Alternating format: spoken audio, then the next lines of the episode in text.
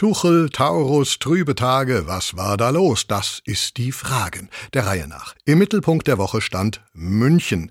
Der FC Bayern und sein K.O., äh, sein Coach, ja, der mit sofortiger Wirkung gefeuert wird in drei Monaten. Und zuvor in München hatte voll einen an der Waffe die Sicherheitskonferenz. Im Münchner Hotel Bayerischer Hof, Politiker, Militärs, es ging zu wie in einem Falkenschlag äh, oder Taubenschlag. Ja, schlag die Taube. Im hessischen Limburg wird den Tauben sogar das Genick gebrochen.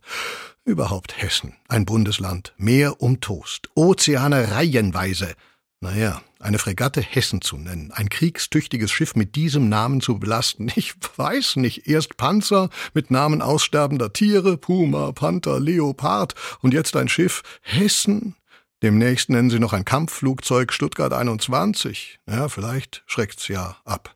Das ist das Abschreckungschancengesetz. Das Wachstumschancengesetz, das kommt. Äh, es wird auf den Weg gebracht. Ähm, und dann? In der Perspektive, grummelt es aus dem grünen Minister Habeck, in der Perspektive sehen wir die Tendenz, dass sich die Lage bessert. Das heißt, um den großen Profifußballer, den verstorbenen Andi Brehme, zu zitieren, hast du Scheiße am Fuß, hast du Scheiße am Fuß. Und wem das schon stinkt, für den habe ich noch was. Starbucks in China bietet jetzt Kaffee an mit Schweinefleischaroma. Was denn das? Sperrip Vanille Macchiato? Ja, mit Milch, Maggi und Zucker. Mhm. Haben Sie auch Kalbsfrikassee? Noch nicht. Äh, dann bitte mir zwei Esse Bresskopf. Äh, nein, lieber zwei Kaffee.